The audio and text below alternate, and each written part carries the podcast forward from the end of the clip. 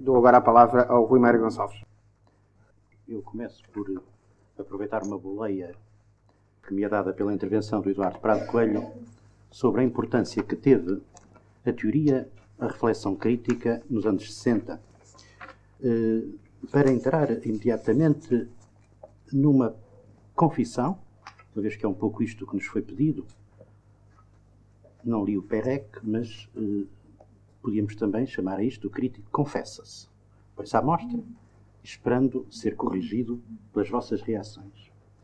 E então, tanto quanto eu me lembro, e lembro-me bem do que se passava em mim no início da década, e lembro-me bem porque era nessa altura que eu começava a fazer uma crítica mais continuada, tinha feito vagamente em 58, mas a partir de 61 comecei a fazer de uma maneira bastante continuada e uh, lembro-me que poucas vezes terei vivido com tanta euforia na vida intelectual, mas ao mesmo tempo com um misto de solidão teórica, num momento em que, paradoxalmente, eu me encontrava muito próximo do que pensavam os pintores, até muitas vezes amistosamente. Uma das coisas que eu agradeço à crítica de arte é que ela ajudou-me a selecionar os meus amigos.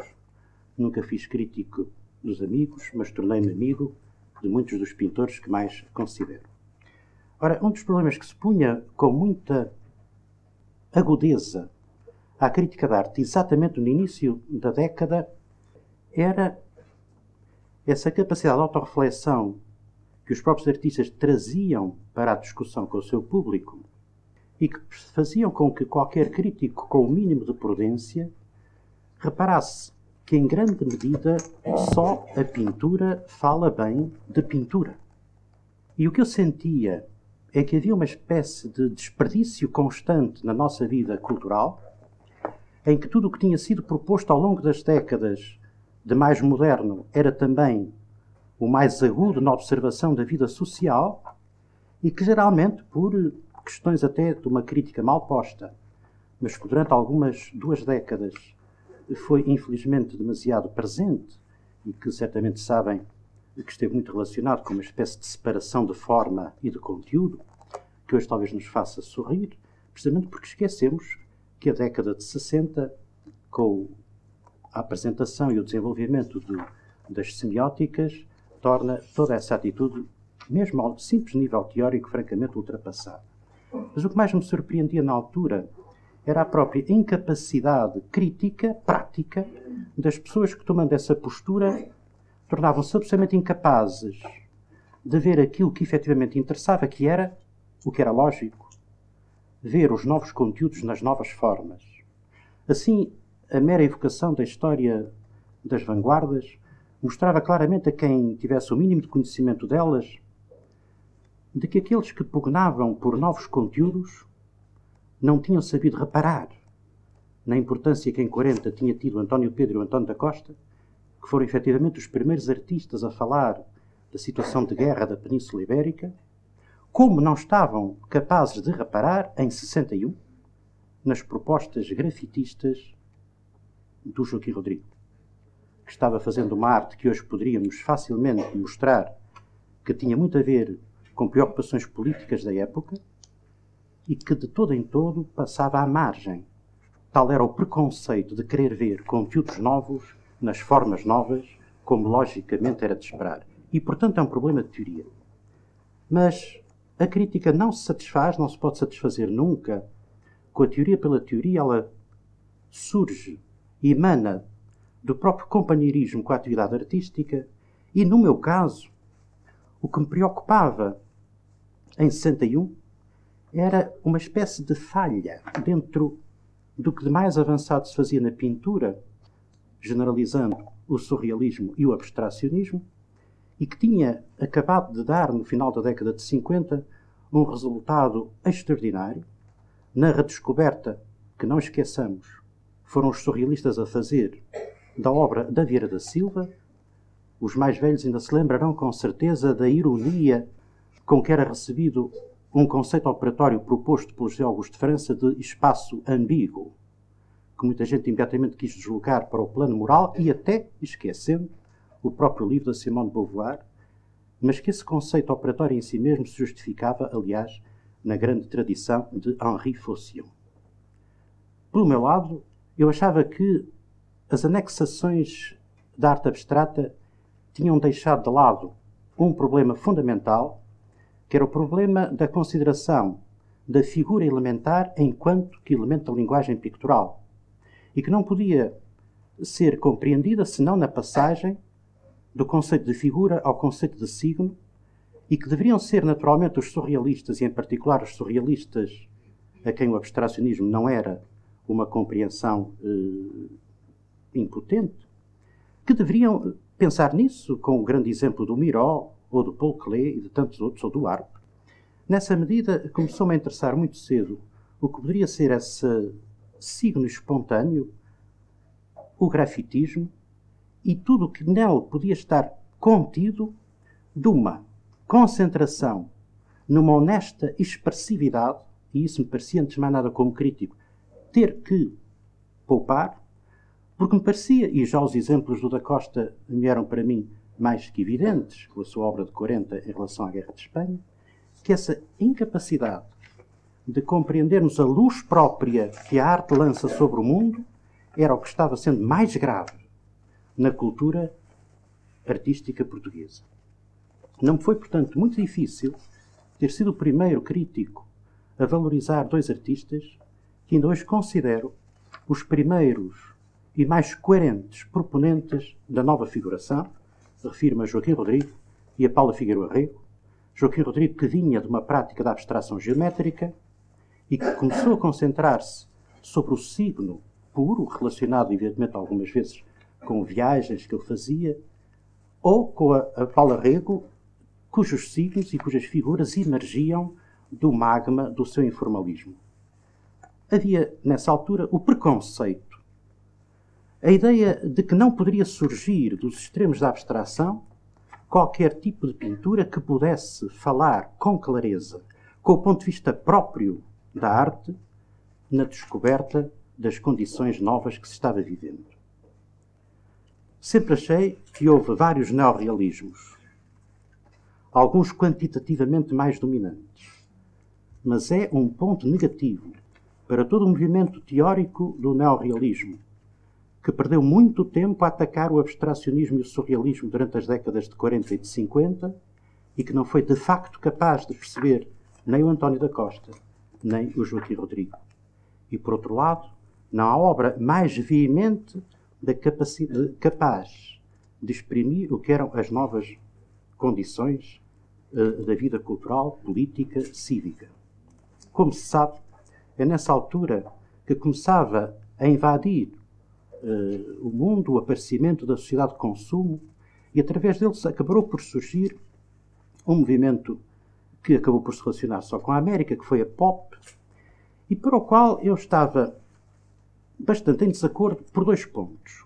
Um, porque depois de ter lido alguns textos do Edgar Morin e do Roland Barthes, sobretudo no caso deste, o L'Esprit du Temps, e aquilo que veio a considerar suas mitologias, publicadas no final dos anos 50, eu via que havia qualquer coisa que pela primeira vez mostrava que o pensamento discursivo estava no domínio da pop mais avançado do que as artes plásticas, o que ia muito contra uma crença que eu ainda hoje tenho de que no nosso século as artes plásticas vão muito mais em avanço.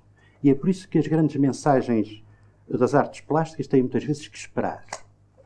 Nesse caso, quem lia as mitologias não concebia que a pop americana pudesse ser mais profunda no sarcasmo e na na desconstrução da pseudonaturalidade do mundo que nos envolve através da comunicação de massas. Isso surpreendia-me, como sempre me surpreendeu e ainda hoje mantenho essa posição, todo o tipo de arte que parece que já vem pré-definida antes do artista a executar. Isso para mim geralmente marca, e nunca me enganei, suponho, se vocês me dirão se me engano, marca a arte menor. A arte maior livre, não estou a falar do design, é sempre muito mais aquela que começa por pôr problemas do que aquela que começa por ilustrar as soluções que outros pensamentos, a meu ver, mais perros, mais retardados, não conseguem resolver. Assim, não sinto que tenha sido um mérito por aí além ter sido o primeiro a elogiar o grafitismo do Rodrigo e a ter percebido que nesse grafitismo estava logo no processo, e não tanto pelos objetos representados, e muitos foram de cariz político, o assalto a Santa Maria, a morte de Lumumba, as concentrações do 1 de Maio, tanta, tanta coisa, que os mais empenhados políticos eram absolutamente incapazes de ver. Mas o próprio processo grafitista, que era já a reação fundamental. À alienação do processo artístico aos processos que são administrados pelos outros, refiro à comunicação de massas, que precisa sempre de máquinas que são dos ricos, são de quem tem a administração da mão, e, mais ainda, a televisão.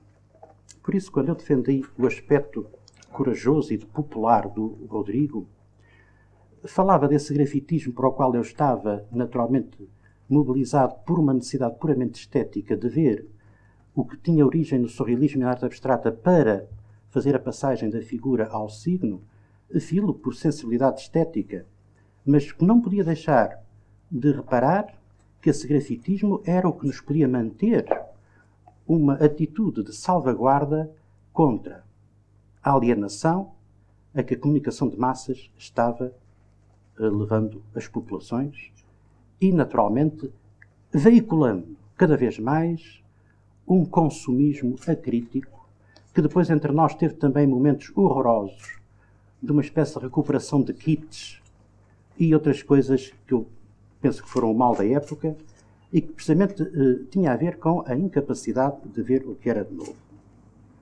Isso o que eu queria dizer em primeiro lugar, mas queria evidentemente lembrar-vos apenas que esta década de 60 trouxe um desenvolvimento enorme. Um desenvolvimento enorme de movimentos quase todos oriundos do surrealismo, desde a pintura de signo gestual, desde o objetualismo, desde o próprio arte conceptual, que não por acaso foi sempre praticada, em primeiro lugar, por pessoas ligadas ao surrealismo, a colagem, a montagem. Uh, essa explosão teve que ver exatamente com o momento em que a nossa sociedade se encontrava em clivagem em vários pontos. Era o momento em que se desenvolvia imenso o turismo. É curioso que Joaquim Rodrigo também satirizou os desmandos do turismo. O turismo que vinha para nós transformar o, o remansoso Algarve numa terra onde se passa a falar mais inglês do que português, em que as pessoas rapidamente tinham que limpar as unhas para servir à mesa. Uma época em que tanto mais se procurava, ao nível de ideologia, falar de um Portugal muito ceia de cardeais e que a própria prática económica destruía tudo, tudo, o que era dito ao nível ideológico. Infelizmente ninguém virá falar de arquitetura mas, por exemplo, até à altura falava-se muito em termos ideológicos em torno de uma figura, aliás, notável, que era o Raulino, mas tudo o que ele defendia e que supunha que era o que se defendia estava a ser destruído através das avenidas novas, através da, da, da, da ganância pelos terrenos. Quer dizer, tudo aquilo que quer dizer, o regime, por assim dizer, inconscientemente ou subconscientemente, mantinha um discurso anacrónico de valores estéticos, enquanto a realidade ia pondo as coisas em perfeito abandono e para realidades novas, para as quais o próprio pensamento crítico estava falhando, porque nem servia o pensamento crítico ligado ao regime, e não era só por isso, é porque ele era anacrónico, como o novo pensamento crítico estava com uma grande dificuldade de formulação. Ora bem, outros fatores, como a própria presença cada vez maior dos veículos da informação, já não estou a dizer que era informação, porque, sobretudo no final dos anos 50, e por isso o aspecto, o, e por isso Humberto Delgado teve de tal maneira, uma, um, um cariz explosivo. O que os anos 50 nos tinha deixado, quer dizer, desde que Portugal entrou na NATO, foi uns anos 50 de um grande silêncio. E por isso a explosão da carta de um bispo, de um homem que disse aquilo que era óbvio, é dizer que obviamente demitia aquele que lhe era oposto. E isso pareceu uma coisa tão explosiva quando era também, mais uma vez, a simples uh, manifestação lógica. Porquê é que isso pareceu explosivo? Eis qualquer coisa que os mais velhos têm que autoanalisar para sentirem bem a época. Ora bem, como toda a gente sabe, em 61 começam as guerras e não é por acaso que em 62 o Dia do Estudante foi tão forte. É que pela primeira vez a juventude percebeu, sobretudo a sua juventude universitária, que ela não estava nada fadada para constituir os quadros, nem ia ter influência nenhuma nas decisões do país. E por isso, de facto, o maio 68 aqui foi em 62. Porque a juventude estava a sentir na guerra muitas coisas. Eu tentarei intervir se ninguém falar destas coisas no dia em que se for falado sobre os problemas estudantis, que várias coisas têm sido ditas nas sessões anteriores e que eu tenho deixado um bocadinho de sobreaviso. Ora, precisamente numa altura em que, pela guerra, começa a haver uma, uma intensificação da censura, vê-se uma explosão na capacidade de, de exprimir, mas uma capacidade de exprimir voluntariosa e, por isso, tão ligada ao espírito crítico. Espírito crítico por sua vez, está-se a purificar e estão tão atentos às novas metodologias. Mas isso significa também que a expressão artística não é natural. Não era natural. Era um ato voluntarioso e daí consciente, e daí a relação com o espírito crítico. Mas é surpreendente a quantidade enorme de movimentos que surgem, numa dispersão já de si reveladora desse enriquecimento, e que corresponde a quê? Pois corresponde a essa multiplicidade de vanguardas a uma espécie de tentativa de entrar no terreno de ninguém para instaurar uma linguagem que permita uma reflexão capaz sobre os problemas reais do país. Não que tenham isso como objetivo, mas como natural eh, necessidade.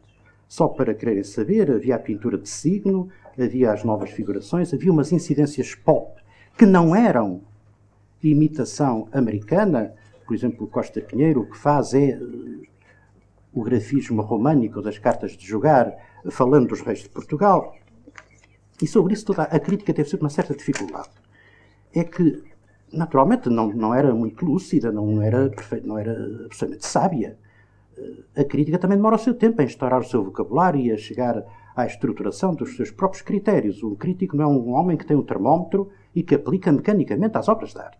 É alguém que vai vivendo a urgência expressiva dos seus artistas contemporâneos, seus contemporâneos, e naturalmente vai tentando pôr ao lado aquilo que ele acha que deve juntar-se ou que vai no mesmo sentido. E quando se falava em pop, eu no meu caso nunca falei muito em pop, falei de popular e por isso fui admoestado tanto à direita como à esquerda. À esquerda porque achavam que popular era rural. Não se saía daí, agarravam-se ao étimo e daí não se saía sem reparar já na força enorme da comunicação de massas. E à direita porque supunham maior barbaridade que alguma vez terá sido dito sobre mim porque supunham que eu estava a defender a pintura figurativa tal como se fazia Moscovo, SIC, Diário da Manhã. Isto era, de facto, aquelas pequeninas malandrices que se faziam na época para uh, lixar as pessoas, para assobiar o nome à pisa, etc. Felizmente tive sorte, fui sempre passando resvés, tive várias vezes para ser preso, felizmente nunca fui. Mas essa a, a quantidade de movimentos que tiveram sempre características portuguesas muito curiosas não se trata de um portuguesismo à malhoa. Trata-se de qualquer coisa que, a meu ver, tem a ver com uma hipótese que é esta. Em certa medida, por exemplo, o grafitismo do Rodrigo precede, como estão a ver, de 20 anos o grafitismo do Basquiat americano. Mas toda a gente já conhece o Basquiat e quem não conhece o americano é porque não presta, é porque não percebe nada. Mas surgiu 20 anos depois. Poderia dar muitos exemplos em diversas tendências, mas só queria que refletíssemos nisto e com isso vos deixo. É que me parece que não devemos estar sempre pasmados com as civilizações mais ricas sob o ponto de vista económico. Porque, na realidade, não há sociedades unânimes. Porque, na realidade, todas as organizações políticas e sociais têm contradições. E não é difícil perceber que é nos sítios mais pobres onde as partes negativas das contradições se sentem primeiro. E por isso possam às vezes surgir artistas mal acompanhados e pior comprados. Às vezes nos artistas onde essas contradições surgem, se definem até com o auxílio da sua própria arte. Fico por aqui. Eu pedia uh, à sala, a todos os que tenham de facto uh, contributos a dar, que aproveitem os 10 minutos que nos restam. Zé Carlos Ferreira da Almeida. Uh, uma vez que ninguém se inscreveu, eu aproveito e tomo a palavra. A minha questão não se reporta, as minhas questões reportam-se às duas primeiras e uh, dois pontos abordados nas duas primeiras questões que são foi Eduardo Prato Coelho eu, e ao primeiro Gonçalves. E peço desculpa do caráter muito genérico e muito teórico desta sugestão de questões. A primeira tem que ver com uma afirmação do Prato Coelho, quando ele disse que na geração dos anos 60, para a geração dos anos 60, a teoria tem um papel extremamente importante, relacionando com com a crise da, da filosofia e com a emergência das ciências humanas. O Rui Mário Gonçalves referiu explicitamente que retomava a boleia, lançada pelo Prato Coelho, e retomou uh, a questão da importância da teoria e da reflexão crítica. Eu não pretendo minimamente contestar que isto tenha sido assim. A minha questão prende-se mais com uma pista lançada pela Helena Vaz da Silva, quando ela disse vamos tentar ligar os anos 70 com as décadas seguintes, e a questão seria, será que, embora a teoria tenha surgido nos anos 60, será que ela desapareceu depois dos anos 60, ou será que ainda viva? Esta é, é a minha questão. A segunda questão tem que ver, de novo, com uma afirmação de Eduardo Prato Coelho, quando ele disse que, nos anos 60, se tendeu a considerar tudo como uma linguagem o, o Rui Mário Gonçalves retomou de outra forma, à qual eu aderiria mais, falando do aparecimento das semióticas. A diferença está em considerar que o real é composto de linguagens, com o que eu não estou de acordo, também de acordo, portanto, com Lacan, por, por, por, por exemplo, ou se o que há são leituras de um real que não é estruturado, mas que é suscetível de ser lido, através de formas estruturadas. Eu penso que não vale a pena entrar em mais detalhes sobre esta questão, poderemos entrar depois lá fora, talvez, acho que não terá grande interesse. Em qualquer caso, gostaria que ficasse mais ou menos esclarecido. Os que apareceram foram a concepção do real como sendo por linguagens, ou o que apareceu foi a concepção do real sendo suscetível de leituras eh, múltiplas e diversas, portanto, semióticas, como disse o Mário Gonçalves. A primeira pergunta, que é, se, é, partindo do princípio que houve alguma crítica ativa, profunda, enfim, razoável, aceitável nos anos 60, se isso se mantém. Eh, eu não sei se nessa pergunta não está implícito uma impressão que vejo hoje correr muito, é de que a crítica de arte atualmente está substituída pelo mercado. Hoje, ser de vanguarda é estar no mercado. E é de facto lamentável que a maior parte do comportamento dos administradores da comunicação social prefiram sempre pedir aos críticos a opinião sobre aquilo que está no mercado do que a opinião própria que eles têm sobre o estado da sociedade hoje e o estado da arte que se faz. Não é por acaso que nunca se dá aos críticos um espaço próprio para desenvolver as suas ideias ao longo do tempo, mas procura-se fazer do crítico uma espécie de publicitário de segunda. É, o, o editor publicou, editou, o Marchand fez a exposição, o que é que você acha? Quer dizer, em vez de falarmos de agricultura, estamos a falar de mercearias. E acho que, de facto, aí alguma crítica mais refletida sente um pouco necessidade de fazer uma espécie de greve. De tentar ver se se deixa sentir esse vazio, que talvez não incomode muita gente, mas talvez incomode outra, eh, para que se crie de novo um espaço crítico. Não é que não haja gente capaz de o fazer. Uma outra resposta vem do facto muito diferente do que se passava nos anos 60 e especialmente no início e do que se passa agora é que nos anos 60, em primeiro lugar, havia muito poucas galerias, quatro, cinco. Era possível a um crítico estar a par de tudo o que se expunha. E para além do que se expunha, estava a par do que se fazia nos ateliês. Hoje, nenhum crítico pode uh, ter dinheiro para gastar em táxis para ver as exposições todas que se fazem. Mas há uma vitalidade nova que é a própria dispersão da atividade crítica. Há mais gente hoje a fazer crítica. E, de novo, faço um ataque à comunicação social. Vocês folheiem os jornais e verifiquem que os diretores de jornais e da rádio e da televisão, reparem que é coisa curiosa que nunca houve crítica de artes plásticas séria na televisão, quando se está precisamente à espera que o grande meio de comunicação visual pudesse servir para criticar as artes visuais, e é curiosamente se há um tipo de eh, comunicação social esmagador e que foge ao espírito crítico é a televisão. E que, por, e que, por sua vez, engendra o tipo de crítica mais, uh, mais uh, incrível. Nenhum crítico de televisão vai à televisão fazer entrevistas com os realizadores. Quer dizer, o crítico de televisão está de pantufas em casa a dizer se gosta ou se não gosta. Isto é horroroso. A crítica que eu conheci, que eu pratiquei durante muito tempo, ia aos ateliês, sabia qual era a produção mais válida e, naturalmente, irritava-se porque é que essa produção mais válida não era divulgada. A crítica hoje é aquela que não vai saber o que se faz de mais válido. Está de mais tudo extremamente passiva, muito contente com o naipe de tarefas que lhe dão, naturalmente distribuindo a sua ação. Nesse aspecto, a resposta não pode ser muito una. Não se pode dizer que há mais. Há mais gente a fazer crítica. Isso é melhor? É pior? Não sei. Não sei. Acho que talvez haja menos aprofundamento, haja menos reflexão, isso penso que sim. Quanto ao problema das semióticas, eu, eu só queria dizer, porque certamente o Eduardo poderá dizer isso muito melhor do que eu, eh, que era, sobretudo, uma possibilidade de pôr em ordem a experiência multidiversificada que todo aquele crítico acompanhasse a própria diversidade da produção artística era obrigado a refletir e a tentar dar um pouco mais de clareza aos seus métodos. E nisso a semiologia era, sem dúvida nenhuma, de uma grande utilidade, porque ela passava facilmente de umas disciplinas a outras e, naturalmente, também eh, preparava para eh, perceber aquilo que, do seu ponto de vista artístico, é mais importante, que é a própria possibilidade de definir com algum rigor aquilo que é como que o signo nascente, que é o que eu acho que é uma obra de arte.